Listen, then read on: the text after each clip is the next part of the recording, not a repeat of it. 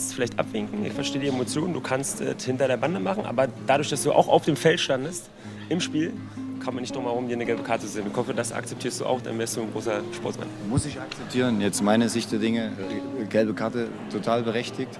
Bis zur 70. war ich mega brav und dann äh, habe ich meine guten Neujahrsvorsätze kurz wieder vergessen. Aber ich finde, der Schiedsrichter hat heute ein gutes Spiel tatsächlich.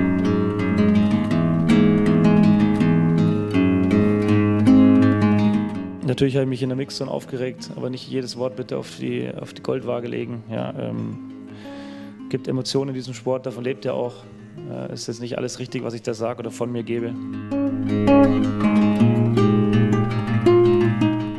Herzlich willkommen und Glück auf zu einer neuen Ausgabe des Podcasts von Brennpunkt Orange. Mein Name ist Danny und ich bin heute in der Schaltzentrale des Thüringer Fußballverbandes. Der Deutsche Fußballbund hat vor einigen Monaten das Jahr des Schiedsrichters ausgerufen und da wollen wir heute auch im Podcast den Fokus auf eine der größten Herausforderungen des Fußballs lenken. Auf der einen Seite betrachten wir mit großer Sorge die Statistiken über die fehlenden oder nicht einsatzbereiten Schiedsrichter. Auf der anderen Seite mehren sich aber die Vorfälle wie Bedrohungen bis hin zu tätlichen Angriffen auf unsere Schiedsrichter kann man sicher in unserem Thüringer Fußball nicht davon sprechen, dass Gewalt auf den Sportplätzen und in den Stadien grundsätzlich herrscht. Trotzdem müssen wir die Vorkommnisse in Hildburghausen, in Heugewald oder auch kürzlich in Kölle da durchaus nachdenklich stimmen. Was sich aber ganz unabhängig von der Aufarbeitung dieser Vorfälle verbessern muss, ist die Empathie und die Wertschätzung im Umgang gegenüber unseren Schiedsrichtern durch alle Beteiligten. Mit einem offenen Brief hat der KFA Westthüringen genau dies thematisiert und auch ein gewisses mediales Interesse erreicht. Wir hatten bereits in Episode 189 mit Schiedsrichter Martin Falk darüber gesprochen. Es sind aber auch oder sogar besonders die Vereine gefordert. Viele beklagen, dass sie sich erfolglos bemühen. Andere Vereine haben ständig eine ausreichende Anzahl an Schiedsrichtern. Die Praxis zeigt, dass die Vereine sich um die Schiedsrichter bemühen müssen sowohl in der Gewinnung als auch in der weiteren Betreuung bis hin zu den Schiedsrichtern, die als Unparteiische zu einem Spiel kommen. Wie dies gut gelingen kann, darüber rede ich heute mit Carsten Krause als Mitglied des Verbands Schiedsrichterausschusses und Volker Westhaus als Mitarbeiter im Fußballverband und dort zuständig für das Schiedsrichterwesen, Verbandsrecht, Sportrecht und Gewaltprävention. Herzlich willkommen, ihr beiden. Hallo. Hallo und herzlich willkommen bei unserem Thüringer Fußballverband. Vielen Dank für diese Gastfreundschaft. Carsten, ich will direkt mit dir anfangen, dich vorzustellen, den Hörerinnen und Hörern beim Sportclub 1912 Mila, aus dem später die BSG Motor wurde und heute der SV Mila. Gab es 1927 erstmals eine Fußballmannschaft. Dort findet sich der Name Karl Krause. Später tauchen auch die Namen Helmut und Heinz Krause öfters auf. Ist das Zufall oder eher weniger? Naja, das ist, glaube ich, kein Zufall. Das ist, äh, unsere Familie ist schon viele, viele Jahre im Fußball tätig. Karl Krause ist der Onkel von meinem Vater, Heinz Krause ist sein Sohn und Helmut ist mein Vater. Und ja, so schließt sich dann irgendwo der Kreis. Aktuell spielen die Herren des SV Mila in der Spielgemeinschaft mit Eintracht Ifta in der Kreisoberliga Westturin. Gibt es dort noch einen Krause? Da gibt es äh, im Moment keinen Krause mehr, nein. Okay, also aktiv Fußball wird nicht gespielt im Haus Krause, aber der Schiedsrichterei, Schiedsrichterei ist mal verfangen, insbesondere du. Wie begann das? Also äh, ich habe das Manko, dass ich auch Fußball begeistert bin. Also das ist nicht das Manko, aber das Manko ist, dass ich kein Fußball spielen kann. Und äh, ich habe mich dann aber schon sehr früh äh, ja, überlegt, was könntest du machen, wollte, wollte auch mit dabei sein. Äh, unser Wochenendablauf in der Familie, äh, die hat sich äh, immer nach dem Fußball gerichtet, wann halt Anstoß war, wann welche Mannschaft gespielt hat. Mein Bruder hat auch gespielt. Und äh, ich bin dann irgendwann auf die Idee gekommen, Schiedsrichter ist ganz interessant und habe dann mit 14 Jahren meine Schiedsrichterprüfung abgelegt. Und seitdem bin ich auch im Verein dann involviert gewesen. Ich war dann später auch im Vorstand, Abteilungsleiter und so weiter. Und äh, ja, so begann das alles damals. Vor kurzem in der Vita zu deinem Geburtstag hatte ich Hartmut Gerlach als so Mr. Ehrenamt bezeichnet. Du hattest auch andere Funktionen im Verein, ne? Du warst doch Schatzmeister. Ja, ich war Schatzmeister. Ich habe auch Nachwuchsmannschaft trainiert, ein paar Jahre lang war dann stellvertretender Vorsitzender und wie gesagt Fußballabteilungsleiter und habe dann dann so nebenbei, äh, ja, so als Schiedsrichter hat man glaube ich auch so einen Gerechtigkeitssinn. Deswegen hat mich dann die Arbeit im Sportgericht interessiert. Ich war dann auch ein paar Jahre Mitglied im Sportgericht im Bezirk und auch im Thüringer Fußballverband. Und äh, bin dann irgendwann, äh, weil ich auch manchmal nicht Nein sagen kann, irgendwann äh, stellvertretender KFA-Vorsitzender in Eisenach geworden. Und als dann der Vorsitzende verstorben ist, dann war ich dann auch zwei Jahre KFA-Vorsitzender, also Kreisfußballausschuss. Vorsitzender. Wir haben damals die Strukturreform dann umgesetzt und den Fußballkreis Westthüringen gegründet. Ja, das waren so Dinge, da habe ich auch sehr viel Zeit investiert, aber letztendlich lief das alles so neben, neben der Schiedsrichterei und, und neben meinen Aufgaben, die ich dann später, ich habe schon relativ früh, nach 20 Jahren, äh, ist aber trotzdem mit 34 relativ früh aufgehört und äh, habe mich dann auf die Funktionärseite geschlagen und bin dann in den Schiedsrichterausschüssen tätig geworden, erst im Kreis, dann im Bezirk und dann jetzt im Thüringer Fußballverband. Wie lange warst du aktiv Schiedsrichter? Genau 20 Jahre von 1984, von 1980 bis 2000. Aktuell bist du auch auf der Beobachterliste des Nordostdeutschen Fußballverbandes. Was bedeutet das? Was ist ein Schiedsrichterbeobachter? Naja, wir versuchen erstmal äh, die Leistung der Schiedsrichter äh, irgendwie festzustellen, um dann sagen zu können, äh, in welchen Spielklassen die Schiedsrichter pfeifen. Gibt da auch Auf- und Abstich wie bei den Mannschaften. Und was ich eigentlich wichtiger finde, ist, wir versuchen als Beobachter die, den Schiedsrichtern zu helfen, Hinweise zu geben, dass sie sich verbessern können. Und es gibt ja seit einigen Jahren auch das Coaching, was, was neben der Beobachtertätigkeit noch läuft, wo äh, wir dann Beobachtungen gezielt äh, als Coach des, Schiedsricht, äh, des Schiedsrichters durchführen. Äh, ich coache im Moment auch einen jungen Schiedsrichter aus Nordthüringen, der jetzt in der Verbandsliga angekommen ist und den ich quasi das ganze Spiel ja begleite, also äh, mit ihm die Spiele auswerte und äh, ganz viele Dinge auch rund um die Spiele im administrativen Bereich mit ihm bespreche, dass er dann seine optimale Leistung abrufen kann und kann sich natürlich weiterentwickeln, das ist ganz wichtig. Wir werden das, ich glaube, das nennt man das Patenmodell, ja? Ja, das Patenmodell äh, ist äh, zu Beginn der Schiedsrichtertätigkeit, ne, da gibt es dann die Paten und, und später geht das dann in dieses Coaching äh, über. Das sind aber dann äh, hauptsächlich die Talente, die dann im Endeffekt gecoacht werden. Verbandsschiedsrichterausschuss. Das bist du aktuell und in dieser Funktion sitzt du heute hier mir gegenüber. Was ist der Verbandsschiedsrichterausschuss und was passiert dort? Na, der Verbandsschiedsrichterausschuss ist das quasi das höchste Organ der Schiedsrichter. Äh, der äh, Ausschuss organisiert letztendlich das gesamte Schiedsrichterwesen. Und äh, es gibt dann noch einen erweiterten Verbandsschiedsrichterausschuss. Da sind äh, die neuen Kreisschiedsrichterobleute, die auch wieder Ausschüsse in ihren Kreisen haben, mit integriert. Und zusammen mit diesen neuen Kreisschiedsrichterobleuten und den gewählten Mitgliedern oder den berufenen Mitgliedern des Verbandsschiedsrichterausschusses wird quasi ja, das Schiedsrichterwesen in Thüringen organisiert. Ich bin da für die Öffentlichkeitsarbeit und für die Zusammenarbeit mit den Fußballkreisen zuständig. Was bedeutet das konkret organisiert? Also klar ist mir, es muss eine An Ansetzung es gibt geben. Einen Ansetzer, es gibt einen Lehrwart, der die Weiterbildung, die Lehrgänge, die, wir haben ja auch die Qualifizierungslehrgänge, dass die Schiedsrichter müssen ja Qualifizierungsnachweise ablegen. Das wird organisiert, die Beobachter werden geschult, die Beobachter werden angesetzt. Äh, ja, es wird das ist jetzt im Moment hier unser Thema, was wir in den letzten Monaten ganz stark betrieben haben. Wir gehen in den Marketingbereich jetzt, versuchen da Werbung für das Schiedsrichterwesen zu machen. Und äh, natürlich gehört auch dazu, dass der ein oder andere Schiedsrichter dann mal geehrt wird, mal ein Dankeschön ausgesprochen wird. Die Aktion Danke Schiri ist jetzt wieder angelaufen. Die äh, finde ich auch ganz wichtig um äh, diese ehrenamtliche Tätigkeit nochmal, äh, ja, quasi ein Dankeschön auszusprechen. Und äh, ja, so sind halt die Aufgaben im Verbandsschiedsrichterausschuss aufgeteilt. Kann man das so sagen? Du bist im Ausschuss, das sind lauter ehrenamtliche aktive Schiedsrichter oder nicht mehr aktive Schiedsrichter und Volker, du bist als Hauptamtler hier in der Geschäftsstelle und versuchst das, was der Ausschuss so berät, entsprechend umzusetzen, dass das funktionieren kann? Zum Teil, ich bin so ein bisschen die Verwaltungskraft des Schiedsrichterausschusses, kann man das nennen. Ähm, es gibt ja doch viele administrative Aufgaben, ähm, sei es in der Unterstützung, Lehrgangsplanung, Abrechnungen, ähm, die Kommunikation zum Beispiel mit der Landessportschule als eigentlich der Hauptveranstaltungsort für viele von unseren Lehrgängen, aber halt auch ähm, Benutzerkennung im DFB-Netz zu verwalten und vieles von administrativen Themen, die natürlich da auch auffallen, die laufen viel auf meinen Tisch und natürlich damit auch äh, viel in der technischen Unterstützung und Hilfestellung, ähm, was Öffentlichkeitsarbeit betrifft, was ähm, auch die Unterstützung der Anwärterlehrgänge betrifft, Ausstattung von Schiedsrichtern. Ähm, das sind alles Themen, die über meinen Tisch laufen, äh, wofür es aber auch die hauptamtliche Stelle dann irgendwann auch braucht. Das glaube ich, weil das ein großes und eben auch sehr wichtiges Themenfeld ist. Ohne Schiedsrichter funktioniert eben kein Fußball.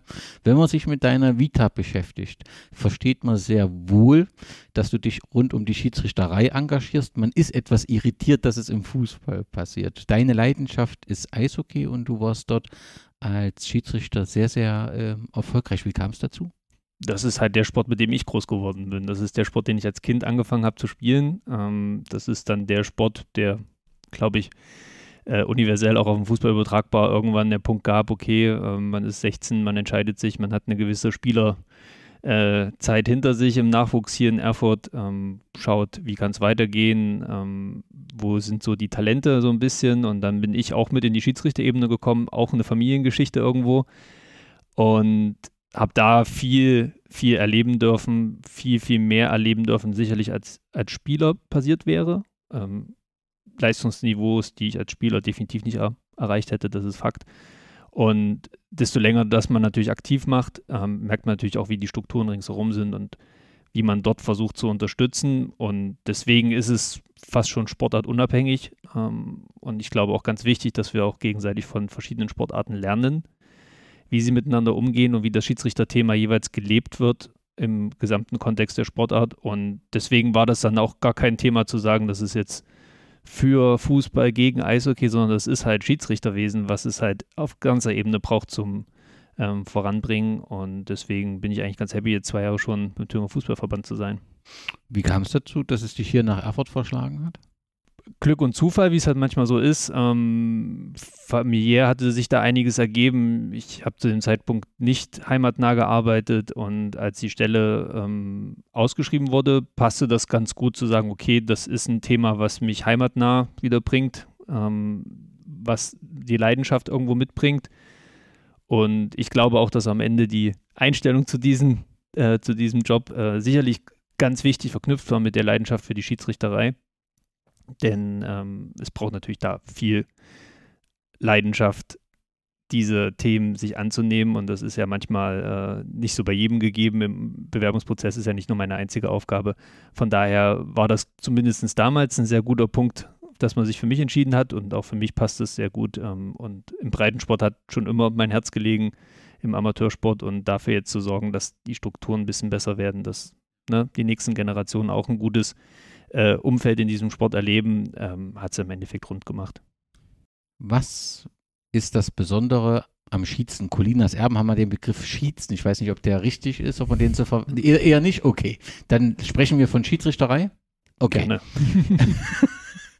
Was ist das äh, Besondere? Also natürlich hat der Schiedsrichter, die Schiedsrichterin eine sehr besondere Aufgabe. Man hat manchmal das Gefühl, dass, ja, wenn ich das so sagen darf, aller Müll dann auf, dort abgeladen wird, so der so entsteht, auch aufgrund eigener Fehler, äh, die den Sportlerinnen und Sportlern passieren. Und trotzdem seid ihr, habe ich das Gefühl, beide leuchten, wenn sie so über das, die Funktion des Schiedsrichters reden, die Augen. Was ist, äh, Volker, das Schöne am, am Schiedsrichter sein? Oftmals ist es runtergebrochen, es ist halt mittendrin statt nur dabei hat man Sportsender früher in Deutschland immer propagiert und das ist für mich das immer gewesen. Du bist im Spiel ein Teil dieser ganzen ähm, Abläufe. Du bist nicht nur von außen äh, ein, ein stiller Beobachter oder vielleicht auch ein lauter Beobachter, aber du bist wirklich ein Teil derjenigen, die das Spiel gestalten können. Und du bist halt ein Teil des Spiels, die trotzdem großen Einfluss auf eine Qualität von dem Spiel haben, auch wenn deine Rolle vielleicht nicht der Torschütze oder der beste Torhüter ist, aber es ist ein ganz, ganz immens wichtiger Teil, ein Spiel zu gestalten und ähm, daran sehr viel Spaß zu finden, spannenderweise. Schiedsrichterei ist immer mit einer Menge Freude äh, verbunden in diesen Momenten, wenn man wirklich dort auf den Plätzen unterwegs ist. Es ist anstrengend, es sind die gleichen ähm, Endorphin- und Adrenalinausschübe, die die Spieler erleben, die die Trainer vielleicht auch teilweise erleben. Und es ist auch wirklich ein, ein, wertschätzender Teil, Teil dieses ganzen Spiels zu sein. Und das ist eigentlich oftmals der große Reiz gewesen, der, der es ausgemacht hat. Unabhängig davon, wer vielleicht die, die Orte waren, die Mannschaften waren, wo man war. Aber es ist halt, man ist wirklich Teil dieses gesamten Spiels, was man selber mitgestalten kann und einen erheblichen Einfluss drauf hat. Und das hat immer die Faszination ausgemacht. Carsten, ist das alles abgedeckt oder gibt es da noch was hinzuzufügen? Na, Volker hat das schon sehr gut beschrieben. Und äh, so wie äh, jeder Spieler versucht dann auf dem Platz äh, bestmögliche Leistung zu bringen, egal vom Ergebnis, äh, ist es bei den Schiedsrichtern nichts anderes. Sie versuchen halt, äh, das Spiel so zu leiten, dass am Ende alle zufrieden sind. Und wenn das passiert, dann äh, gibt es auch schon mal, ich habe das jetzt am Sonntag wieder erlebt, ein Abklatschen des Schiedsrichterteams in der Schiedsrichterkabine, wo gesagt wird, jawohl, heute lief's. Und ähm, das äh, baut dann auf für die nächsten Spiele und da wird auch mancher Ärger mitunter mal halt äh, dann auch vergessen. Ganz wichtig finde ich aber bei dem ganzen Thema noch, dass äh, ganz viele, ich auch, äh, durch diese Schiedsrichterei in ihrer persönlichen Entwicklung ganz viel mitnehmen. Ja, man, man lernt, ich habe hab das auch relativ früh schon lernen müssen, sich durchzusetzen, das alles zu organisieren, äh, und äh, am Ende äh, auch äh, zu versuchen, äh, Entscheidungen zu treffen, so bestmöglich wie es geht. Und, und, das lernt man sehr früh und das prägt eigentlich dein, äh, einen dann auch fürs gesamte Leben. Das beschreibt es, glaube ich, sehr gut. Was mir wichtig erscheint, ist, dass insbesondere die Sportlerinnen und Sportler auf dem Platz, aber auch diejenigen, die auf der Bank sitzen, ein gutes oder gute Kenntnis des Regelwerkes haben. Und ich habe manchmal das Gefühl, mit einem größeren Kenntnis und Verständnis würde die ein oder andere ja, Lautstärke, lautstarke Intervention vielleicht äh, wegbleiben. Umso schöner finde ich es, dass ihr ein Newsletter herausgibt als Schiedsrichter seit 2022 und dort auch immer mal die ein oder andere Regelfrage auftaucht. Und ich möchte die Hörerinnen und Hörerinnen da mitnehmen. Der eine Frage ist, es gibt einen misslungenen Torschuss eines Stürmers. Der Ball rollt langsam in Richtung Torauslinie, etwa acht Meter seitlich des Torpfostens. Da seine Mannschaft mit 1 zu 2 in Rückstand liegt, betritt ein Auswechselspieler, welcher sich hinter dem eigenen Tor aufwärmt, das Spielfeld, spielt den Ball, welcher definitiv ins Ausgerollt wäre, sich aber noch im Spielfeld findet, mit dem Fuß zum Torhüter. Der Torhüter nimmt den Ball auf, in die Hände, legt sich diesen zum Abstoß bereit. Wie muss der Schiedsrichter entscheiden? Carsten, wie muss er denn jetzt entscheiden? Na, es gibt Strafstoß und äh, eine rote Karte. Na, also da kann ich eine kleine Geschichte dazu erzählen. Also früher war es so, da hat es bei dieser Situation einen Schiedsrichterball gegeben.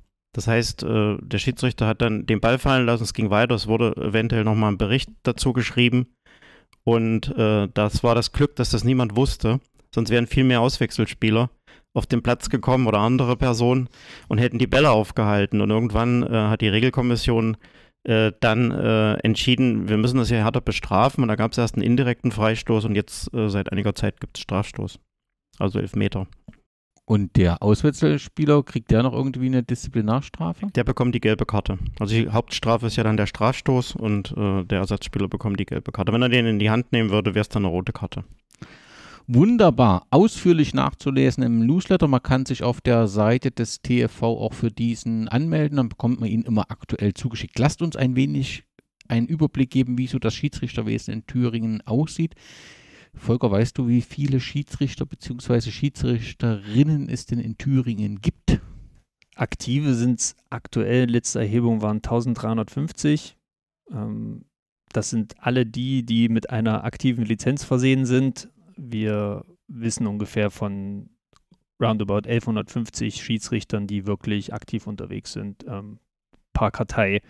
Ähm, Überbleibsel sind immer noch mit dabei, das ist aber auch ganz normal.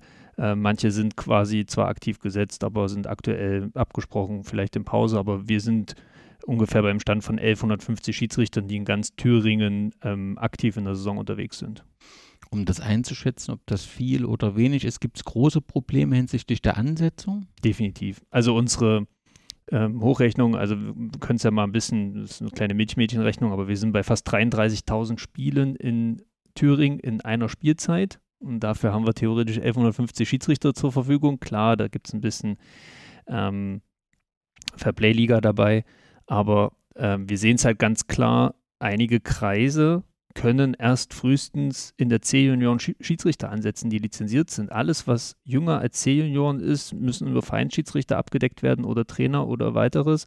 Wir haben natürlich auch Kreise, die schaffen es theoretisch schon in der F-Junioren jemanden anzusetzen, aber halt auch dann spätestens E-Junioren das als flächendeckend machen. Man sieht, wir haben Kreise, da kann die Kreisoberliga ähm, teilweise nicht mit Assistenten vollständig besetzt werden. Ähm, also wo man schon merkt, da gibt es quasi die höchste Liga im Kreis, äh, die es auch nur mit einem Schiedsrichter vornehmen muss. Und wir haben uns das mal ein bisschen angeguckt. Uns fehlen im Endeffekt ungefähr 400 Schiedsrichter, um ein entspanntes Niveau zu haben, dass wir ähm, auch mit vielen Sachen entgegenkommen, auch mal Ausfälle kompensieren können auf der großen Ebene und in einem Rahmen sind, in dem es realistisch sich bewegen würde. Also wenn man es mal so über den Daumen bricht, ein Drittel mehr wäre vielleicht schon Schlaraffenland, aber es wäre auf jeden Fall der äh, Zustand, in dem es für alle Vereine ähm, ohne Probleme funktionieren wird, auch alle Schiedsrichter, die zu stellen sind, auch abzudecken. Heißt halt auch, wir haben aktuell Schiedsrichter in Thüringen, die ähm, nicht höher einzuschätzen sind mit teilweise dreistelligen Spieleinsätzen im Jahr, die über 100 Spiele machen, ähm, die zwei, drei, vier teilweise Spiele am Wochenende äh, ohne Probleme abdecken. Nur so lassen sich viele äh, Wochenenden dann auch über den, die Runden bringen. Ähm, und trotzdem merkt man natürlich, dass das ja kein Dauerzustand sein kann. Ähm, fallen diese Stützen weg? Ist es alterstechnisch? Ist es vielleicht eine Veränderung in der Familie, im Berufsleben? Ähm, eine Verletzung? Davor ist auch niemand gefeit ähm, hat man sich halt auch eher auf einen glücklichen Umstand verlassen und hat sich nicht so richtig äh, einstellen können auf ein System dahinter, dass das halt vielleicht abfängt. Und da sind wir halt schon wirklich alarmierend. Wir sind zumindest momentan auf einem stagnierenden Niveau, ähm, was jetzt die Entwicklung über die letzten Jahre betrifft. Also wir sind jetzt ungefähr an demselben Stand, dass wir nicht mehr Schiedsrichter verlieren. Wir sind quasi bei plus minus null, was eine große Entwicklung ist, was schon eigentlich den Aufwand, der in den letzten Jahren betrieben wird, schon zeigt. Und ähm, trotzdem wir, kann man ja sagen, hat man in den letzten fünf Jahren über 250 Schiedsrichter, die da sind, also einsetzbar sind, verloren. Jetzt mal unabhängig wer dazugekommen ist, wer weggegangen ist. Also unterm Strich sind 250 in den letzten fünf Jahren nicht mehr da. Alleine die würden es schon vieles entspannen. Und deswegen ist es umso wichtiger halt zu schauen, okay, zum einen es finden. Wir haben eine relativ hohe Rate, die immer noch nach der Ausbildung es nicht sehr lange weitermacht. Wir haben aber halt auch eine Rate von sehr, sehr verlässlichen, langfristig ähm, engagierten Schiedsrichtern. Und da ist es halt ganz wichtig zu schauen, wie kommen wir dahin, dass es attraktiv bleibt über einen längeren Zeitraum, dass es nicht mal so einen so Praxisschock gibt und dann man ganz schnell wieder wegrennt. Und das sind natürlich Themen, die uns extrem umtreiben. Kannst du was zum Alter sagen? Gibt, habt ihr da Berechnung, was so das durchschnittliche Alter ist, wer so die ältesten, jüngsten sind? Und vor kurzem habe ich auch noch eine Verbandsliga, eine, eine Schiedsrichterin. Ist immer noch die Ausnahme, deswegen ist es mir offensichtlich aufgefallen, aber ich nehme an, der Großteil der Schiedsrichter ist bisher noch männlich, richtig? Ja, Großteil ist sogar ziemlich deutlich, weil es sind 95 Prozent männlich. Also wir haben 5 Prozent der äh, äh, Thüringer Schiedsrichter sind, äh, nur 5% sind weiblich. Ähm, muss natürlich auch dazu sagen, auch das ist unterrepräsentiert, wenn man halt aber ins Gesamtverhältnis setzt, äh, 10% der aktiven Fußballspielenden in Deutschland sind äh, weiblich. So, also klar ist man da immer noch unterm Schnitt, auch in der Schiedsrichtergruppe. Also da muss man das schon ein bisschen ins Verhältnis setzen. 90% der Fußballspielenden in Deutschland sind halt männlich. Und ähm, ja, wir merken, dass es halt ähm, so der Mittelbau im Alter so ein bisschen fehlt. Wir haben sehr, sehr viele, die das auch jung beginnen. Ich meine, wir sind ein Landesverband, der es theoretisch ab dem 12. Lebensjahr zulässt. Ähm, mit, die meisten sonst sind bei 14. Ähm, deswegen haben wir eine sehr, sehr große Gruppe, eigentlich auch die minderjährig sind. Wir haben eine sehr, sehr große Gruppe, so ab 40 plus. Aber man merkt halt so dazwischen, ähm, der, die Altersgruppe ähm, Ausbildung, Berufsstart, möchte ich jetzt Familiengründung. Diese, äh, diese typische demografische Gruppe, die ist ähm, extrem am Schwinden und das macht es natürlich in zwei, Proble äh, zwei Probleme. Das eine ist halt, irgendwann wünschen wir uns, dass die auch 40 sind und immer noch Schiedsrichter sind. Ne? Das heißt, irgendwo haben wir eine Veralterung und das ist natürlich ähm, eine Gruppe auch, die ähm, ein gleiches Alter eigentlich gegenüber den meisten Spielern hat und wir schon merken, dass es hilfreich ist, wenn die sich kennen, wenn man sich so auf derselben Ebene ähm, im Alter begegnet, wenn man so dieselben Themen ringsrum erlebt und denselben Anspruch so ähm, auch so an die Physis und so weiter hat. Ähm, das ist ein extremer Fund, wenn man das schafft. Natürlich wollen wir nicht alle äh, aktiven Fußballer im besten Fußballalter wegholen, aber im besten Fußballalter haben wir echt Probleme bei den Schiedsrichtern, was die Altersstruktur betrifft. Wer ist der älteste Schiedsrichter in Thüringen? Wisst ihr das zufällig? Oder das Namen kann ich jetzt so schnell nicht rauszaubern. Ähm, Alter ist 82. Also äh, wir haben ja jetzt äh, einen Beitrag oder bereiten gerade die neue Ausgabe des Newsletters vor und da soll der älteste Schiedsrichter vorgestellt werden. Wir hatten erst den zweitältesten im Fokus, das hat sich jetzt rausgestellt, das ist der Karl-Heinz Biel. Das ist der älteste Schiedsrichter, der älteste aktive Schiedsrichter in Thüringen. Ja. Aus Ostthüringen. Und der jüngste? Oh, müsste ja dann zwölf Jahre theoretisch. Zwölf Jahre. Ja, es sind ganz, ganz viele immer in den Anwärterlehrgängen, die erst elf sind und äh, die dann eben warten auf den zwölften Geburtstag, um dann Spiele pfeifen zu können. Also es geht dann gleich los meistens. Was gibt es für eine Argumentation, das nicht ab zwölf zuzulassen? Oder was gibt's, warum hat, hat, sich in, hat man sich in Thüringen entschieden zu sagen, das macht auf jeden Fall Sinn mit zwölf? Es, es gehört ganz viel dazu zu dieser Tätigkeit. Das ist erstmal die Persönlichkeitsentwicklung, also wie weit sind die Kinder, Jugendliche entwickelt. Äh, es muss ja auch das Elternhaus unterstützen, ja, zum Spiel fahren und äh, es geht ja weiter, es läuft ja alles über, äh, über Internet. Das heißt, man braucht eine Mailadresse, man muss ähm, mit dem DFB-Net umgehen können und es zeigt sich dann immer, dass die Jüngeren da in dem Gesamtspiel dann schon ganz Schwierigkeiten haben und äh, die Erfahrung zeigt wirklich, dass das Alter mit zwölf Jahren, das ist gut gewählt und äh, da brauchen sie trotzdem noch ein, zwei Jahre, äh, um, um, wo man richtig sagen können, jawohl, jetzt sind sie voll dabei, die Mädels und Jungs, die sich da quasi äh, die Ausbildung mitmachen. Du hast vorhin schon kurz die Struktur des Schiedswes Schiedsrichterwesens angesprochen. Also ich möchte jetzt Schiedsrichter werden als ähm, junger Sportler oder junge Sportlerin ich muss mir einen Verein suchen und gehe dann in den lokalen KFA. Ich gehe nicht sofort beim TV und klingel hier an der Tür, sondern ich gehe zum KFA. Jein. also grundsätzlich geht es immer über die Kreise. Ähm, und trotzdem haben wir auch Möglichkeiten geschaffen, ähm, thüringenweit auch Anwärterlehrgänge äh, durchzuführen. Am Ende des Tages landet man immer wieder vor der eigenen Haustür, weil das ist ja ganz wichtig. Dort wird man ähm, am Ende auch ähm, praxisnahe eingesetzt. Ähm, und trotzdem haben wir gute Erfahrungen jetzt gemacht, auch äh, thüringenweit das anzubieten, auch damit auch irgendwo die Reichweite des gesamten Verbandes auch zu nutzen. Am Ende des Tages Kerngeschäft der Grundausbildung liegt in den Kreisen, quasi immer vor der Haustür, wo man selber äh, wirkt und lebt. Ähm, und das macht es natürlich auch ein bisschen einfacher dann in der Begleitung. Ne? Das, äh, da sind wir ja auch wieder bei Reisetätigkeit und so weiter. Ne? Das ist ja auch immer nicht so einfach gegeben. Von daher, ja, grundsätzlich der Kollege direkt vor Ort im eigenen Verein am besten anfragen, wer ist mein Ansprechpartner, der Schiedsrichter hier vor Ort. Ähm, und die können immer sagen, wann finden die nächsten Lehrgänge statt, wann starten wir wieder mit der nächsten Ausbildung. Wie ist das mit den Lehrgängen? Sind die rund um Corona, glaube ich, habt ihr auch organisiert, dass die online möglich waren? Ist das jetzt geblieben oder sagt ihr, nee, vor Ort der Austausch ist schon wichtig, um im Dialog da zu bleiben? Beides. Ähm, Genau, also wir haben, ähm, wie gesagt, der, der Thüringenweite, der setzt natürlich dadurch auch auf einen, einen Online-Anteil, aber der kann natürlich vieles von den Inhalten nicht rein online abdecken, macht aber schon einiges natürlich damit einfacher zu sagen, okay, ähm, hilft so einen Zugang zu bringen. Wir wissen aber auch, dass es äh, unendlich wichtig ist, wenn die die gesamte Ausbildung vor Ort machen, ähm, weil es diesen persönlichen Kontakt und es braucht halt viel die Möglichkeiten nachfragen. Es braucht viel von nochmal den Raum lesen und sagen, okay, jetzt sehe ich äh, fragende Gesichter, da muss ich auch schon mal äh, nochmal vielleicht über ein Thema nochmal drüber gehen und ähm, vielleicht nochmal nachfragen, wo hapert es oder wo, wo hakt es jetzt im Verständnis.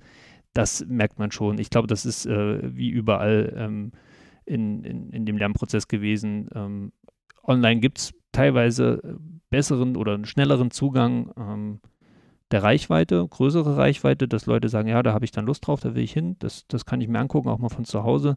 Ähm, es ist aber ganz wichtig, dass wir am Ende mit persönlichen Austausch und eine physische Leistungsprüfung ablegen. Das geht halt vorm Rechner dann am Ende nicht. Carsten, die 16-jährige Sportlerin, die jetzt sagt, ich habe das jetzt so lange gehört, ich will das jetzt machen.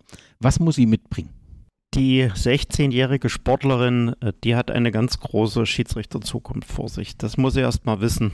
Ja, das finde ich ganz wichtig, weil gerade äh, weil der Anteil der Schiedsrichterinnen äh, sehr niedrig ist ähm, und ist auch die weitere Perspektive deutlich einfacher wie bei den äh, Jungs und bei den Männern. Und ähm, ja, sie muss eine bestimmte Fitness mitbringen. Das erleben wir immer wieder, dass äh, halt es bei den Schieds also bei den Schiedsrichterinnen äh, teilweise an der Fitness dann scheitert. Das geht sogar bis in die höheren Klassen. Und äh, ich sage mal, alles andere kann man lernen. Ja, und natürlich ein Interesse am Fußball. Und äh, Regeln muss man dann pauken und muss man lernen. Und äh, wenn dann alles zusammenspielt, dann funktioniert das auf dem Platz. Es gibt da relativ für die Ausbildung viele Begriffe, die man so findet. Da gibt es einen Regeltest, da gibt es einen Konformitätstest, da gibt es Sichtungslehrgänge, gibt es Auf- und Abstieg. Kann man das so kurz fassen? Also wie ist dann die weitere Laufbahn? Ich habe so ein Grundlagenseminar, würde ich es jetzt mal nennen. Ich hoffe, der Triff, Begriff trifft so halbwegs. Wenn nicht, korrigiert ihn einfach. Besucht. Wie geht es dann weiter? Naja, man besucht quasi den, äh, dieses Grundlagenseminar, nennen wir Anwärterlehrgang und muss dann eine Prüfung ablegen, also auch eine, äh, einen kleinen Fitnesstest, der ist jetzt nicht ganz so anspruchsvoll und einen Regeltest, der ist schon anspruchsvoller. Vorher muss man natürlich dann sich mit den Regeln beschäftigt haben, das wird dann im Lehrgang vermittelt und äh, dann äh, ist man erst Schiedsrichter, wenn man, ich glaube, fünf Spiele gepfiffen hat und äh, zu den Spielen äh, kommen dann die Paten zum Einsatz, das heißt, der Schiedsrichterausschüsse in den Kreisen die suchen sich erfahrene Sportfreunde, Beobachter oder eben auch erfahrene Schiedsrichter, die dann diese jungen Sportfreunde halt äh, in den ersten Spielen begleiten, also mitfahren, ihnen erklären, wie alles abläuft, äh, zur Seite stehen bei Fragen und ähm, dann äh, auch nach dem Spiel dann äh, sich darum kümmern, dass das alles äh, abläuft. Das hat auch noch einen kleinen anderen Effekt. Wir haben äh, gemerkt durch diese Paten, wird auch der Respekt dann von draußen äh, wieder, äh, kommt da mehr zum Tragen, weil man merkt, hier ist jemand da, der passt ja auf, dass wir äh, das, äh, sag mal, den Neuling als Schiedsrichter äh, auch entsprechend gut behandeln. Und äh, dann pfeift, äh, werden diese fünf Spiele gepfiffen und der Ansetzer oder der Nachwuchskoordinator im Kreis, der entscheidet dann aufgrund des Berichtes der Paten, welche Schiedsrichter dann alleine ihre Spiele pfeifen können, ohne Begleitung, wobei die Begleitung sich immer nur auf äh, den administrativen Bereich, also das Drumrum, nicht auf die eigene Spielleitung äh, bezieht. Und äh, danach werden die Schiedsrichter weiter regelmäßig gesichtet, um sich dann äh, vielleicht aus äh, dem Nachwuchsbereich, aus dem jüngeren Nachwuchsbereich, dann auch mal Spiele im verkürzten oder im Großfeld pfeifen zu können, äh, bis hin dann zum Aufstieg in die Kreisklasse oder äh, dann eben weiter halt. Ne? Und das läuft dann wieder über die Beobachtungen. Okay, und ich wäre aber kontinuierlich fit gehalten mit Lehrgängen. Ich muss das immer wieder auffrischen, das ja, Wissen, ne? Ja. Also es gibt äh, Weiterbildungsveranstaltungen, wo eine bestimmte Anzahl, also mehr wie 50 Prozent, die angeboten werden, müssen besucht werden. Und äh, es gibt jährlich einen Qualifizierungsnachweis, der ist auch äh, teilweise vom Alter, teilweise von der Spielklasse abhängig. Das ist unterschiedlich gestaltet in den Kreisen. Äh, und äh, da muss man dann auch wieder, genauso wie beim Anwärterlehrgang, einen Fitnesstest, der ist dann schon anspruchsvoller, äh, und einen Regeltest äh, absolvieren. Und seit einiger Zeit gibt es dann auch noch diesen Konformitätstest.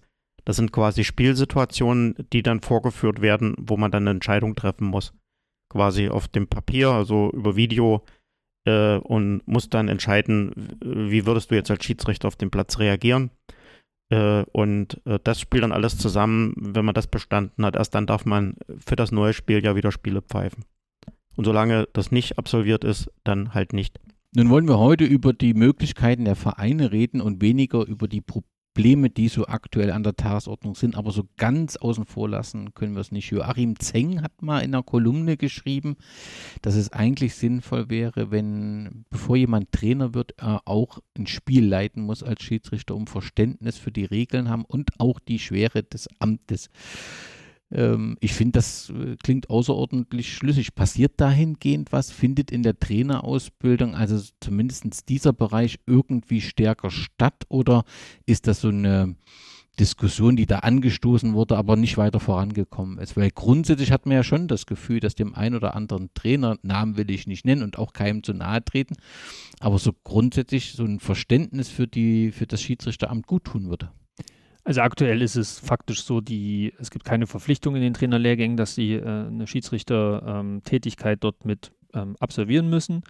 Ähm, es ist trotzdem angedacht, und wir sind da ja auch in der Diskussion mit, es gibt das ähm, nicht verschriftlich zu sagen, okay, das ist aktuell der absolute Muss, dass ein Trainer das machen müssen. Wir sind auf jeden Fall dafür, dass dieser Perspektivwechsel, glaube ich, jedem hilft, weil es ist auch äh, wir reden auch mit den Schiedsrichtern darüber, auch zu verstehen, wie ist die Rolle des Trainers. Das ist ja nicht nur eine Einbahnstraße. Ähm, auch da ist es ja auch wichtig, ähm, wie sind so, wie ist so die Rolle des Trainers da draußen, warum agiert er manchmal auch so. Und dasselbe ist für den Trainer, glaube ich, wichtig, wieso reagiert der Schiedsrichter so, wie agiert er so.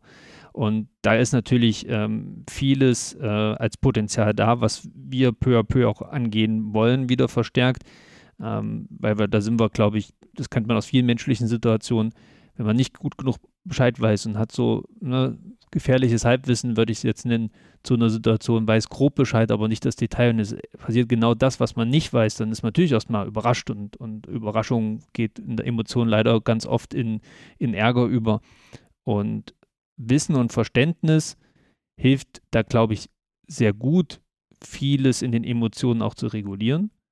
Ähm, und da braucht es auch weiterhin auch den, den gegenseitigen Einsatz, sich dort auch äh, verbessern zu können und auch zu wollen. Ähm, das ist ganz klar und das würde, glaube ich, auch ähm, vielen Vereinen und Trainern im Speziellen ähm, auch eine Last nehmen, auch Spielern eine Last nehmen, ähm, gut übers Regelwerk Bescheid zu wissen und damit auch viele Szenen halt auch, ähm, auch mal Licht ins Dunkeln zu bringen es gibt beim TV, glaube ich, eine Anlaufstelle für Gewalt- und Diskriminierungsvorfälle. Ich glaube, das ist auch dein, deine Position. Ne? Und wie ist denn das nun jetzt? Also gefühlt hat man Anstieg solcher Vorfälle. Ist es auch in den Zahlen belegbar? Unsere Zahlen können was sagen. Äh, unsere Zahlen sagen mir aber vielmehr, dass es eine höhere Sensibilität gegenüber Vorfällen gibt. Ähm, ganz klar ist es für mich, wir haben in Thüringen jetzt nicht mehr Gewaltvorfälle, beziehungsweise mehr ähm, Respektlosigkeiten, die sich in Gewalt oder in Diskriminierung niederschlagen. Wir haben, glaube ich, jetzt eine ähm, bessere Kultur, die hinguckt und sagt, halt stopp, das war Fehlverhalten. Ich glaube, vieles, was man früher geschluckt hat, was man auf sich genommen hat, was man mit nach Hause genommen hat und die man wusste davon, ähm, wird heute weitergegeben und führt dazu, dass sich halt das Fehlverhalten gegenseitig auch aufgezeigt wird und auch äh, die Akteure wissen, das war jetzt hier falsch. Und leider hören wir natürlich dann ganz oft, wenn jemand gesagt hat, ja, aber das ist da jetzt schon 20 Mal passiert. Ich sage, dann habt ihr 19 Mal wahrscheinlich vorher Glück gehabt, dass niemandem das ähm, wirklich aufgestoßen ist. Das sagt wir. Und, und da sieht man ein, eine Häufung von, von Meldungen, aber ich möchte betonen von Meldungen, ähm, dass ganz klar gesagt wird, hier war Fehlverhalten. Ähm, ich möchte da auch nicht jetzt in der Vergangenheit irgendjemand sagen, Mensch, da hat man bewusst irgendwie weggeguckt oder so. Das möchte ich definitiv nicht aufkommen lassen. Ich möchte nur betonen, dass es wenigstens die Kultur sich dahingegen verändert, zu sagen, nein, wir müssen unser, unser Fußballspiel, unser Sport, äh, unser Erlebnis hier schützen und dann auch sagen, nee, das ist Fehlverhalten, was dieses Erlebnis auf dem Fußballplatz halt einfach schmälert. Und das ist ein, ein wichtiger Trend oder eine wichtige Entwicklung, die wir aktuell erleben und die ich auch ehrlich gesagt froh bin, dass es äh, immer mehr Verständnis und auch äh, Respekt für äh, das Aufzeigen von, von Fehlverhalten gibt. Das klingt dann nach einer höheren Sensibilität und wäre ja ein positives Zeichen. Was erwartet ihr von Vereinen, die, wo so etwas passiert? Was erwartet ihr, was dort im, im Verein drumherum passiert? Also nun, wenn es passiert ist, kann man das dann auch nicht mehr präventiv verhindern. Aber was erwartet ihr von den Vereinen in solchen Situationen? Ja, vor allem das Problemerkenntnis und der ein Verständnis dafür ist, dass das jetzt ein Problem war und nicht, dass es die Verantwortung von jemand anderem war. Also ich glaube, das ist ein ganz, ganz wichtiger Punkt, in dem wir aktuell arbeiten, ist diese ähm, Übernahme der Verantwortung und auch nicht die Verantwortung abzugeben. Das geht aber auch in viele Richtungen. Ähm, das ist auch ein Riesenthema im Schiedsrichterwesen. Ne? Man kann nicht immer sagen, ja, nur, nur der andere, nur der andere, der was, der was, der was. Ähm, am Ende des Tages hat man nur das eigene Verhalten, einen Einfluss darauf und dort muss man eigentlich sich am Ende des Tages in den Spiegel schauen, wie habe ich mich verhalten, habe ich mich bestmöglich verhalten und wenn nicht, dann muss ich Verantwortung dafür übernehmen, zu akzeptieren, dass das nicht so war und wie kann ich das verändern, dass es das nächste Mal besser wird. Und das ist bei Vereinen, bei Trainern, bei Eltern nicht anders. Und ich glaube, auf der Schiene braucht es halt dieses Bewusstsein ähm, über die Verantwortung der eigenen Handlung. Und das ist auch das, was ich eigentlich in Vereinen ähm, und der Verein ist groß, der Verein hat ganz, ganz viele Leute, die dazugehören, was ich aber auch erwarte, Verantwortung dafür zu übernehmen, ähm, dass es äh, das eigene Verhalten ist. Es, kann keine Entschuldigung sein, wenn der Schiedsrichter eine Sache übersehen hat, die jeder andere gesehen hat. Da muss man natürlich hinterher mit dem Schiedsrichter reden, was war das Problem, warum du das jetzt nicht gesehen hast, nicht gepfiffen hast. Aber dann kann das nicht die Entschuldigung sein, danach den Schiedsrichter anzugehen. Sondern muss eigentlich die Ressource sagen, wir haben das alle gesehen und die, die Antwort des Schiedsrichters muss sein, okay, ich habe das nicht gesehen, Jetzt reden wir noch drüber, warum konnte ich nicht sehen? War mir der Sicht versperrt oder hatte ich den Fokus woanders oder hattet ihr einfach eine Perspektive, die viel besser war, die ich niemals hatte? Oder habe ich wirklich einen Wahrnehmungsfehler gehabt? Ich habe drauf gesehen, habe es anders bewertet. Da muss man dazu auch gerade stehen und nicht es als Entschuldigung nehmen, zu sagen, ja, der hat das jetzt falsch gemacht und jetzt zeigen wir dem mal, wie er es hätte richtig machen müssen und gehen auf den Schiedsrichter los. Und da, an der Stelle muss es im Endeffekt das Verständnis geben, ja, Unmut ist wichtig und gut herauszulassen, aber halt in einem konstruktiven und auch normalen Niveau. Und wenn man danach immer noch übrig hat und kriegt eine patzige Antwort von beiden Seiten, das ist typisches menschliches Miteinander, was dann schief geht. Das ist dann natürlich dann irgendwo das Kind im Brunnen gefallen und man hat eine Situation, die man nicht haben möchte. Aber man muss sich weiterhin daran erinnern, was ist jetzt meine eigene Verantwortung in diesem Moment. Und da kann ich das nicht im Endeffekt auf jemand anderen ablegen. Wunderbar. Bevor wir zum nächsten Thema Schiedsrichtergewinnung und Bindung kommen, wieder eine Regelfrage. In der letzten Minute beim Spielstand von 1 zu 1 spielt der in seiner Coachingzone stehende Trainer den Ball, den der Gegner gerade aufheben wollte, circa 5 Meter zur Seite, um eine schnelle Einwurfausführung an der Mittellinie zu verhindern. Wie entscheidet der Unparteiische? Das ist härter als beim Spieler. Richtig. Das ist sehr hart für den Trainer, weil in dem Moment wird mit Zeigen der roten Karte äh, das Spiel für ihn beendet. Ähm, da muss der Trainer als Vorbild ähm, herhalten und deswegen wird er da auch härter bestraft als ein Spieler in dem Moment. Spieler wird in dem Moment gelb sehen. Aber ähm, der Trainer sieht in dem Moment glatt rot, ähm, weil diese Spielunterbrechung und ähm, Verhinderung der, der weiteren Spielaufnahme ähm, einfach aus Recht nicht in seinem, in seinem Bereich liegt und äh, der wird härter bestraft als ein Spieler in dem Moment. Vielen Dank. Man lernt immer wieder dazu. Du hast ja gerade gesagt, der aktuelle Newsletter ist in Vorbereitung. Es empfiehlt sich sehr, den zu bestellen, insbesondere für die Sportler, aber auch die Vereine. Und die sind ja letztendlich für die Bereitstellung der Schiedsrichter verantwortlich. Viele klagen eben, dass sie recht erfolglos sind und es gibt aber den einen oder anderen Verein, der hat da überhaupt sehr wenig Probleme. Fangen wir mal von vorne an. Wenn ich als Verein ein Schiedsrichter, eine Schiedsrichterin oder mehrere gewinnen will, was kann ich dabei richtig und gut machen und was kann ich dabei falsch machen? Was soll ich also sein lassen? Was sind so die Tipps, die ihr den äh, um, um SchiedsrichterInnen bemühten Vereine geben könnt? Ganz wichtig ist, dass die Vereine sich, sich um diese Schiedsrichter kümmern. Und das ist, glaube ich, auch das größere Problem. Äh, wie das dann am Ende aussieht, kommt dann immer auf die Größe des Vereins drauf an. Und äh, ganz wichtig wäre natürlich, wenn man so eine kleine, das muss gar keine große, eine kleine Schiedsrichtergruppe hat, das heißt zwei, drei Schiedsrichter bei den kleineren Vereinen, äh, die dann mit äh, in den Verein äh, mit integriert werden. Und äh, das Kümmern, das fängt nicht nur damit an, dass der Verein dann die Schiedsrichter auch ausstatten muss, also die Schiedsrichter, Kleidung, Pfeife und so weiter, was dazugehört, sondern dass man einfach mit ins Vereinsleben eingebunden wird, dass man Möglichkeiten hat, dass die Schiedsrichter Möglichkeiten haben, eventuell sogar mit zu trainieren. Und ähm, was ich ganz, ganz oft erlebe, ist, da werden ganze Mannschaften neu ausgestattet mit äh, Trainings- oder Funktionskleidung und an die Schiedsrichter denkt niemand. Ja, das, das sind so Dinge, die fallen einfach irgendwo hinten runter. Und äh, da gibt es eben ganz viele Punkte, das hat man auch in dem letzten Newsletter mal aufgelistet, ganz viele Punkte, äh, die der Verein halt noch machen kann, äh, um halt äh, die Schiedsrichter äh, bei sich im Verein zu halten. Und wir haben es auch in einigen Vereinen schon erlebt. Das geht eigentlich schon äh, meines Erachtens im Vorstand los. Da werden Konzepte gestrickt für die Nachwuchsarbeit, da werden Konzepte gestrickt für die weitere Entwicklung des Vereins, gerade Vereine, die noch weiter nach oben wollen. Aber so ein kleines Konzept, äh, wie man mit den Schiedsrichtern umgeht, das gibt es nicht. Ja, und, und äh, das äh, ist eigentlich ganz einfach. Man muss erstmal eine Person haben, die sich kümmert, also Schiedsrichter. Es gibt ja, gibt ja diese Vereinsschiedsrichter-Obleute, äh, die, äh, es kann aber auch ein Vorstandsmitglied sein, äh, wo die Schiedsrichter Anlaufstelle haben, äh, wo die Schiedsrichter dann eben halt einfach nicht vergessen werden im Vereinsleben, ja.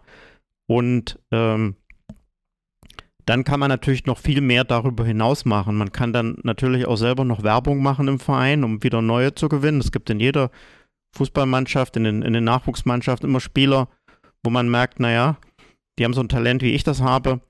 Äh, und äh, die werden sicherlich dann nicht weiterkommen. Die sitzen vielleicht auch nur auf der Bank, sind auch nicht zufrieden, können doch Schiedsrichter werden. Und gerade gerade wo, wo die Vereine das, diese, diese Schiedsrichter, das Schiedsrichterthema äh, zur Vorstandsaufgabe gemacht haben, da haben wir dann erlebt, da tut sich was in den nächsten Jahren.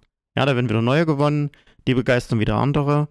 Und so entwickelt sich eine, eine kleine homogene Gruppe, äh, und äh, diese gehören dann mit dazu. Und dann kommen wir natürlich auch noch an einen Punkt, kann vielleicht Volker nachher noch was dazu sagen.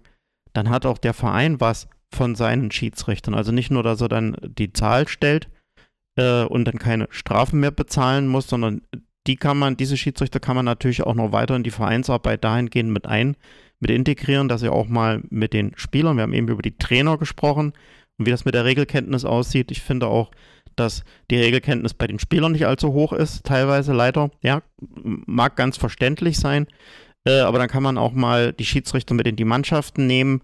Kann, es gibt ja jedes Jahr Regeländerungen, das mal besprechen, kann mal bestimmte Dinge äh, mit ihnen äh, machen äh, und ähm, letztendlich äh, hat dann der Verein äh, dann halt schon auch einen, einen großen Nutzen davon.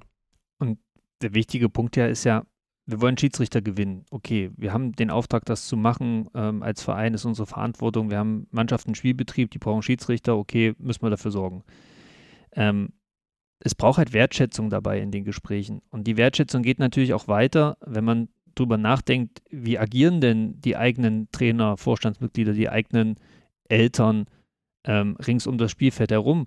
Ähm, wie kann die Schiedsrichter denn äh, gewinnen, wenn man auf dem eigenen Platz, ich bin vielleicht jetzt 15, 16 und so langsam merke ich, meine, meine Spielerzeit geht dem Ende zu und ähm, habe aber ein Umfeld, was immer laut, immer aggressiv gegenüber dieser Funktion ist, dann muss ich mir schon überlegen, ob ich das selber machen will, weil ich kenne ja auch die Auswärtsspiele, wo es mal auch anders ist oder wo es vielleicht ähnlich ähm, auftaucht. Da muss ich mich schon fragen, ähm, wie kann man, äh, wie kann man sich dann einfach in dieses Abenteuer stürzen, wo man weiß, äh, sofort geht er von außen rum. Also auch da braucht es natürlich einen Verein, der auf sein Umfeld einwirkt. Und dann, wenn wir an dem Thema sind, wie macht ihr das besser? Regelkunde, mal nach dem Wochenende, ähm, jedes Wochenende hat man zehn aus jedem Spiel geht man raus und hat mindestens eine Szene, über die, das, die man diskutiert. So, die hat verschiedene Blickwinkel, die hat vielleicht verschiedenes Wissen.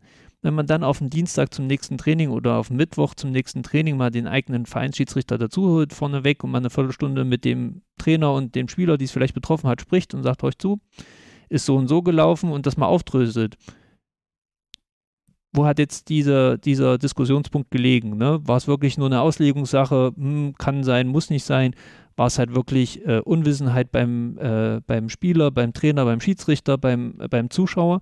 Ähm, das aber aufzudröseln und zu sagen, okay, aber fürs nächste Mal, wie könnt ihr das besser machen? Die Regel sieht doch so und so aus, nutzt das doch so und so. Ne?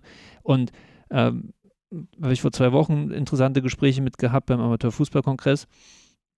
Da können wir jetzt ja ein bisschen mal die Mannschaften hier besser machen. Ähm, der hat mit seinem eigenen Verein drüber gesprochen, einfach Regelkunde. Schnelle Ausführung, Freistoß.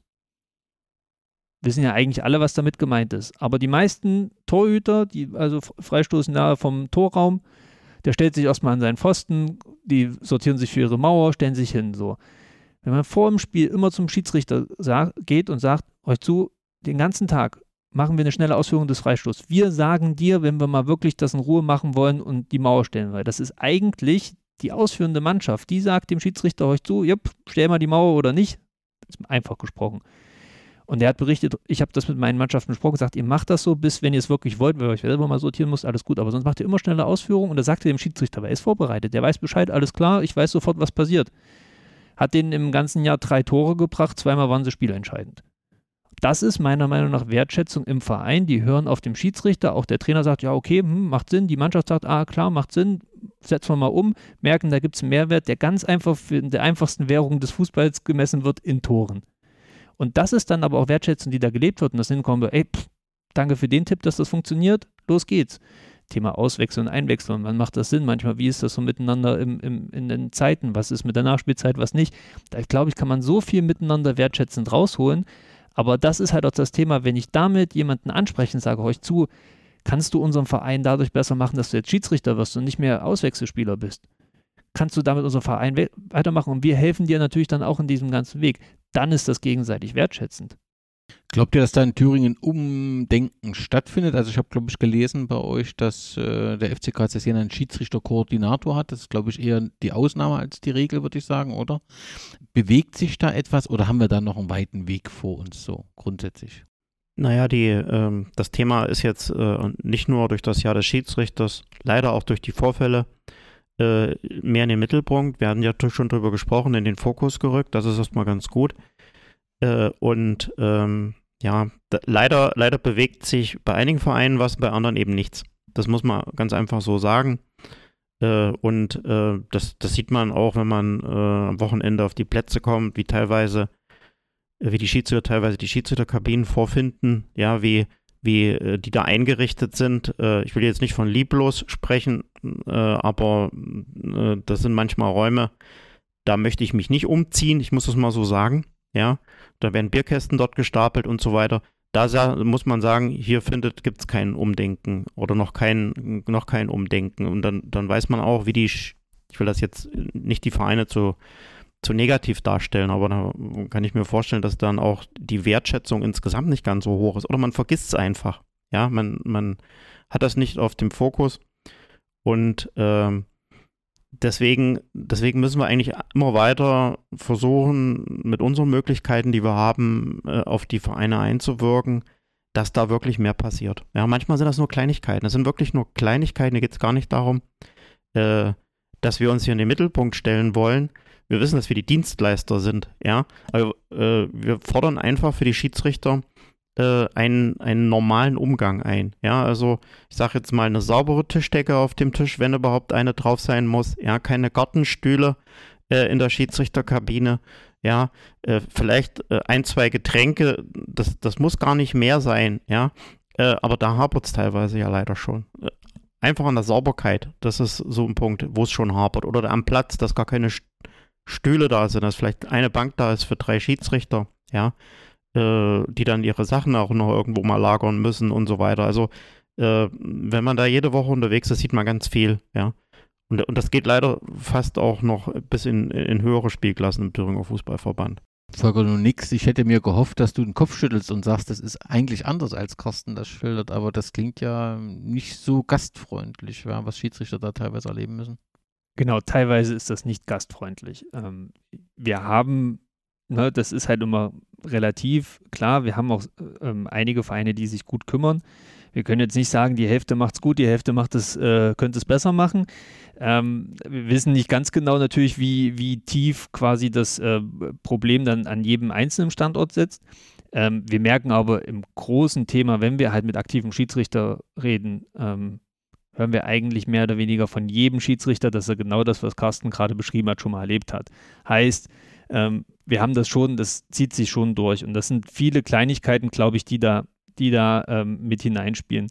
Ähm, an der Stelle, das hat Carsten richtig gesagt, ein Schiedsrichter, ähm, der wird benötigt, der hat eine ganz spezifische Aufgabe in dem Spiel und die ist auch ganz wichtig, weil die kann kein anderer mehr übernehmen auf dem Niveau. Ne? Deswegen gibt es die Rolle Trainer, deswegen gibt es die Rolle Kapitän in der Mannschaft, deswegen gibt es die Rolle Innenverteidiger und deswegen gibt es auch die Rolle Schiedsrichter in so einem Spiel. Weil die alle spezifische Aufgaben übernehmen müssen, die halt jemand anderes nicht mehr kann. Der hat die Kapazitäten nicht mehr für. Und dann ist halt ein ganz wichtiger Punkt, das hat ja auch eine Wirkung, wenn ich irgendwo hinkomme und das ist ähm, chaotisch, das ist ähm, ein Ort, wo ich mich nicht so wirklich wohlfühle. Ähm, ich lege meine Hand ins Feuer, kein Schiedsrichter pfeift dann absichtlich schlecht. Aber ein Schiedsrichter ist natürlich mit Gedanken auch beschäftigt, was jetzt hier ist, muss Sachen noch organisieren, muss äh, vielleicht nochmal rum, ist da ein bisschen eingeschränkt und geht nicht so frei, frisch und fröhlich auf den Platz und kann seine beste Leistung dahin zaubern. Und ich glaube, das ist der Umkehrschluss. Ähm, wenn wir Schiedsrichter damit vertrauen in ihrer Laune auf das Spiel, in ihrer Motivation auf das Spiel, dann geht auch ganz viel Kredit verloren, der vielleicht ein Verein mal haben kann in, in strittigen Situationen. Wie gesagt, niemals wird ein Schiedsrichter um die Ecke kommen und sich an einem Verein rächen. Dafür möchte ich meine Hand ins Feuer legen, das macht kein Schiedsrichter aktiv. Aber tiefenentspannt zu bleiben, wenn man wirklich mal man zusammenkommt und sagt euch zu, ja, wir können jetzt hier fünf Grad da lassen, wir regeln das jetzt auf eine faire Art und Weise, vielleicht nicht die perfekte Art und Weise, auf eine faire Art und Weise. Dieser Kredit, der schwindet dann leider. Und das ist halt der Umkehrprozess an der ganzen Geschichte, wo ich sage, okay, das hat halt schon einen Einfluss auch auf die Leistung. Ich bin mit meinen ganzen Gedanken noch bei anderen Sachen, muss jetzt hier raus und das hat mir alles nicht gepasst und da hat es geschimmelt an den Wänden und los geht's. Also das erleben wir wahr. Wir wissen natürlich, dass wir nicht eine äh, mit TV-Bildschirm ausgestattete Luxuskabine erwarten. Um Gottes Willen. Wir wissen, dass es um so einen schönen Amateurfußball auf den kleinen Dorfplätzen geht und den kleinen Stadtplätzen. Das ist auch ganz wichtig. Ähm, aber auch Schiedsrichter sind genauso Gäste, wie es die, die Gastmannschaft ist. Ne? Und äh, man ist guter Gastgeber, man ist auch guter Gast, auch ein Schiedsrichter, ähm, auch die halten wir an, dass sie sich da auch ordentlich benehmen, dass sie auch die Kabine hinterher in einem ordentlichen Zustand verlassen, wenn sie dort gehen, dass sie die Mülleimer ordentlich benutzen. Auch das mahnen wir dort an. Aber auch dann wünschen wir uns natürlich diesen gegenseitige Wertschätzung, dass das halt auch ein Raum ist, mit dem man halt einfach ordentlich umgeht. Und da sind vieles ähm, diese Kleinigkeiten, die es dann so zu einem größeren Ausmaß von, von Einschränkung macht. Ne? Es ist nicht so dieses eine, daran hängt es jetzt genau, deswegen sind es halt so viele kleine Stellschrauben.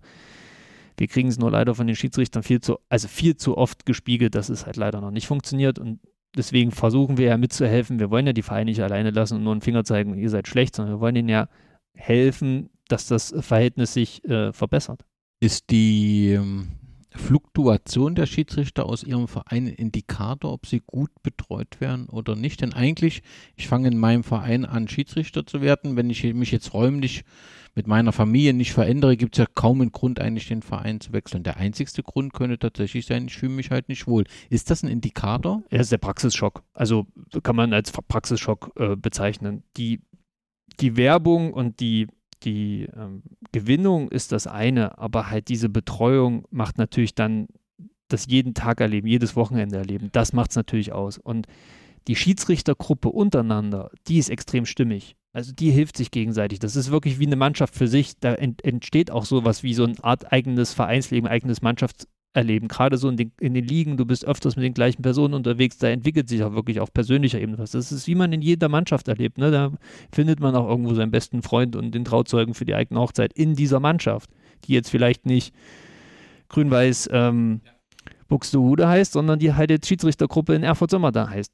So, und, und trotzdem im eigenen Verein, weil klar, das ist, ist Fakt so, wenn du für deinen eigenen Verein als Schiedsrichter auftauchst, wirst du nicht ein Spiel deines eigenen Vereins leiten. Du bist nicht auf deinem Heimatplatz unterwegs. Die Neutralität versucht man ja zu wahren. Aber trotzdem ist es natürlich, gibt es so viele Anknüpfungspunkte, in deinem Verein zu wirken, in deinem Verein auch das Miteinander ähm, wertzuschätzen und natürlich auch mal aufzuzeigen, ja, wenn ihr ähm, nächste Woche habt ihr den und den Schiedsrichter, naja, ne, wie geht er mit dem um? Was, was sind typische Sachen menschlichen Miteinander? Wo kommt man da auf einen guten grünen Zweig? Und da ist es schon wichtig, dass diese Betreuung stattfindet, weil sonst bin ich halt irgendwo, sonst bin ich da auch Nomade, dann stehe ich halt nur auf dem Zettel und ähm, bin halt irgendwo nicht, nicht integriert, faktisch nicht integriert. Da tauche ich einfach auf, bin so ein bisschen der U-Boot, das U-Boot-Mitglied im Verein und tauche auf einmal irgendwo auf einer Statistik auf und das war's. Und das ist halt extrem schade, weil ich glaube, das kennen wir alle aus dem Vereinsleben. Das gegenseitig miteinander helfen, auch in dem Verein so Sachen gemeinsam erleben, ähm, das kommt halt dann bei denen zu kurz und dann ähm, kann ich es jedem nachsehen, der sagt, nee, also dann den Aufwand zu betreiben, der ist ja schon zeitlich da, dann ähm, möchte ich dann doch nicht das ausführen. Und der Verein steht wieder dem nächsten Sommer wieder vor demselben Problem und hat wieder einen Schiedsrichter weniger, obwohl er die gleiche Aufwand halt letztes Jahr betrieben hat. Aber was passiert halt zwischen diesen Phasen? Ich glaube, es war auch in eurem Newsletter oder auf der Internetseite des TV, dass ihr auf dem Online-Portal verwiesen habt, wo man prüfen kann, wie gut die Schiedsrichterarbeit ist. Ich glaube, das Angebot von Vereinsimpuls.de. Äh, ähm, Könnt ihr kurz was dazu sagen, was man dort findet? Es ist wie so eine Checkliste, nehme ich einfach mal an, oder? Hm, genau. Das ist so ein bisschen der Selbstcheck am Ende des Tages. Das sind fünf, sechs Fragen, ähm, wo einfach praxisgerecht gefragt wird, wie sieht es aus in eurem Verein? Und am Ende gibt es eine Auswertung, der sagt, okay, euer Verein spielt in der, ähm, euer Verein spielt in der Thematik Schiedsrichter noch in der Kreisklasse, in der Regionalliga, in der zweiten Bundesliga oder in der Champions League. Also auch praktische Sachen. Und natürlich auch hinten dran verbunden mit gleich mit Maßnahmen, die helfen, wie kann man dieses Thema angehen. Und das sind ganz realistische Fragen, die sich jeder Amateurfußballverein vielleicht nur mit ein, zwei Mannschaften stellen kann. Also den Link würde ich auf jeden Fall in die Sendungsnotizen äh, packen. So viel zum Thema Schiedsrichtergewinnung und Bindung.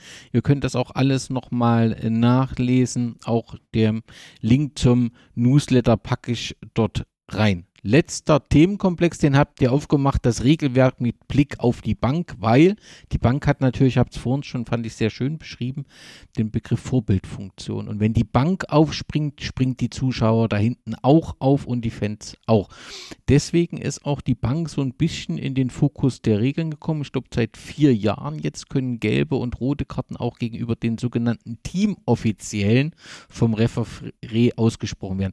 Wer wären denn dann Teamoffizielle? Alle die auf der Bank sitzen? Oder wer ist denn? Auf der Bank dürfen nur die sitzen, die im Spielbericht stehen. Im Spielbericht werden quasi die offiziellen, nenne ich es jetzt mal, Trainer, Co-Trainer, Mannschaftsbetreuer, äh, Arzt, Physiotherapeut, ähm, die werden quasi dort namentlich erfasst und die Schiedsrichter kontrollieren, dass auch nur die, äh, diese Personen dann auf der Bank sitzen dürfen.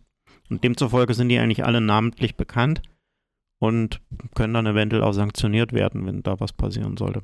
Und wenn der Verursacher nicht bestimmt werden kann, dann? Dann trifft es den Trainer. Ja, dann wird der Trainer dafür bestraft und äh, der muss dann quasi die Spielstrafe dann einstecken. Wie das dann im Nachhinein vom Sportgericht oder vom Spielausschuss dann nochmal sanktioniert wird, das wird dann in, in dem Verfahren geklärt, aber im Spiel trifft es dann den Trainer.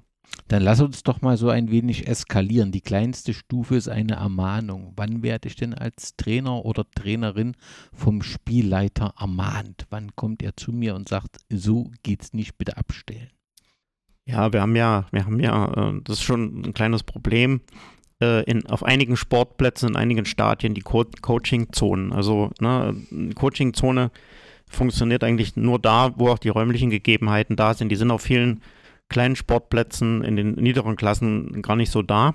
Aber da, wo es halt möglich ist, äh, stehen halt auch die Auswechselbänke, da wird eine Coachingzone abgezeichnet. Und wenn man die halt verlässt, äh, dann äh, wird der Trainer oder der Offizielle oder die Person, die es verlässt, dann vom Schiedsrichter ermahnt. Also da ist ja hauptsächlich auch der erste Schiedsrichterassistent dafür zuständig, diese Sachen im Auge zu behalten und äh, dann äh, auch proaktiv schon einzugreifen und zu beruhigen. Und hier geht es ja nicht gleich, dass wir, dass die Schiedsrichter sofort bestrafen sollen, sondern das Ziel der Ermahnung und auch selbst das Ziel der gelben Karte ist ja äh, ein Zeichen zu setzen und zu sagen, das geht so nicht, äh, das Verhalten muss sich ändern. Und äh, dafür ist halt wirklich die Ermahnung wichtig. Und da werden auch, auch in unseren Schiedsrichterbeobachtungen die Assistenten äh, dann äh, mit bewertet, ob ihnen das gelungen ist, mit den äh, Verantwortlichen da eine gemeinsame Basis zu finden, weil letztendlich äh, wird da auch niemand von Anfang an auf Konfrontation gehen, sondern wird immer versuchen, setzt euch doch mal bitte wieder hin, äh, bleibt doch jetzt mal ruhig, ja, und bleibt in der Coaching-Zone, damit das Spiel ordnungsgemäß über die Bühne gehen kann. Weil du das gerade sagst, erster Schiedsrichterassistent, ich weiß gar nicht, wann das passiert ist. Es muss irgendwie nach Corona ist mir aufgefallen, wenn ich so am Spielfeld sitze, plötzlich redet der Schiedsrichter und der Assistent die ganze Zeit, bis ich mitbekommen habe, dass die in der Regel ein Mikrofon haben und das auch sehr intensiv äh, nutzen für den Austausch. Macht es das leichter? So das macht es leichter, ja. Äh, also wir sehen das äh, gerade in der Lehrarbeit mit den Schiedsrichtern zweigeteilt weil wir gerne hätten, dass die Schiedsrichter sich äh, erstmal äh, auf die, die, wie soll man sagen, diese äußeren Kommunikationsmittel äh, konzentrieren. Das heißt, die Fahne, Fahnenzeichen, weil das sieht jeder. Ne? Das ist ja auch nicht nur eine Frage, wie die Schiedsrichter miteinander kommunizieren. Bestimmte Dinge müssen ja auch nach außen gebracht werden.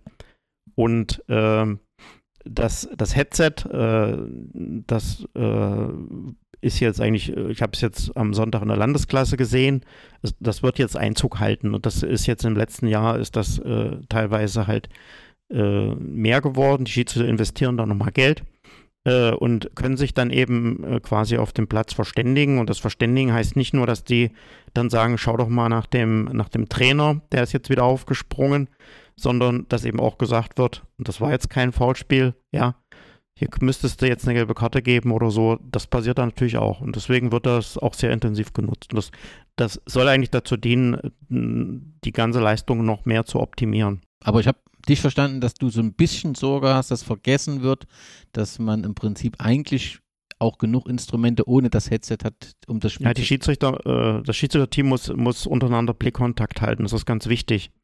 Und äh, wir sehen es ja auch in der Bundesliga, da sieht man am, am Laufe, äh, am Stellungsspiel der Schiedsrichter.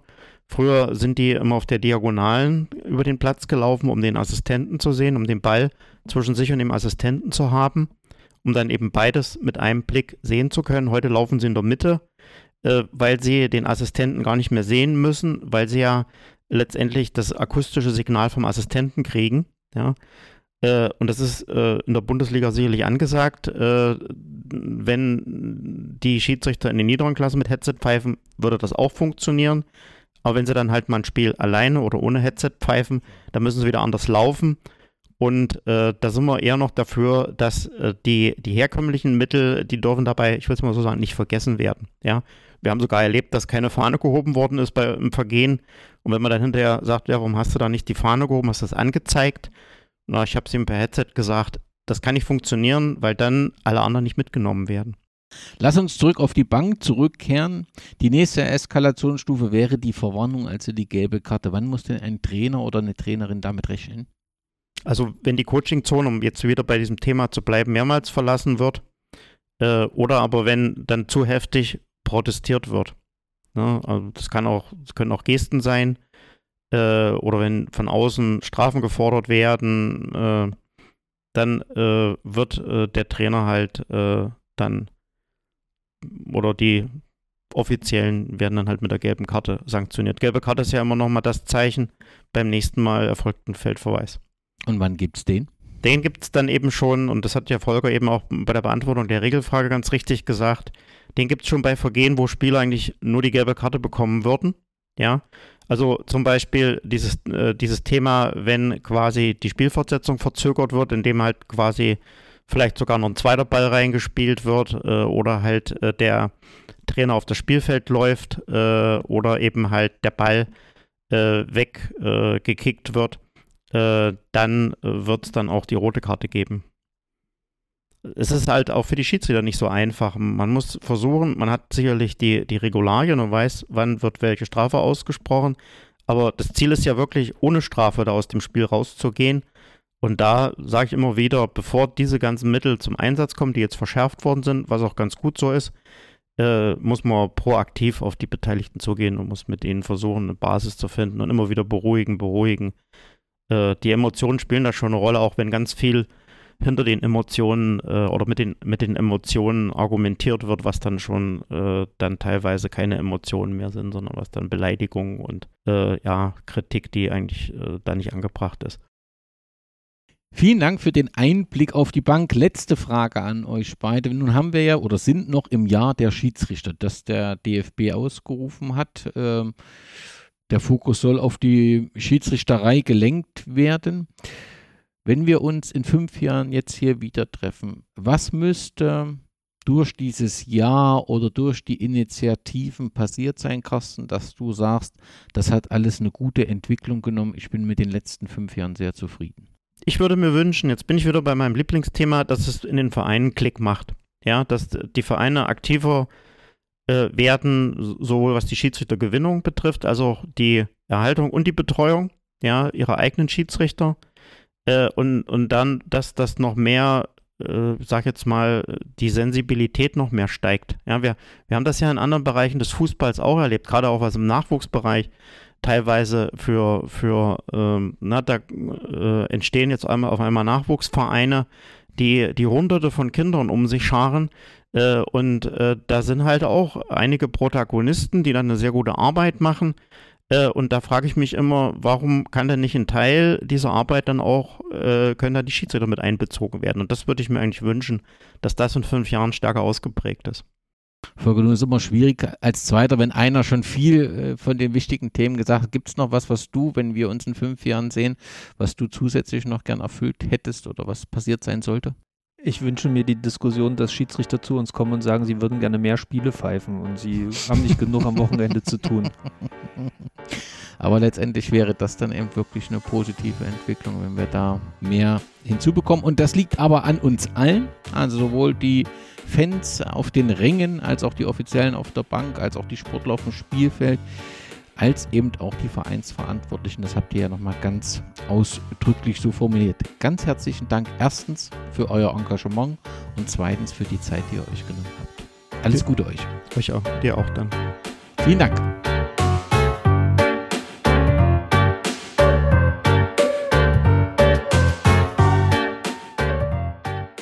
Wir fordern jetzt nicht ähm, irgendwelche, irgendwelche Sofortmaßnahmen. Ja, also wir fordern weder, dass jetzt, wir fordern keine Schiedsrichter zum Streik auf, wir fordern nicht, dass auf einmal äh, der Schiedsrichter doppelt so viel Geld bekommen müsste für seine Tätigkeit, weil all das wird Probleme nicht lösen.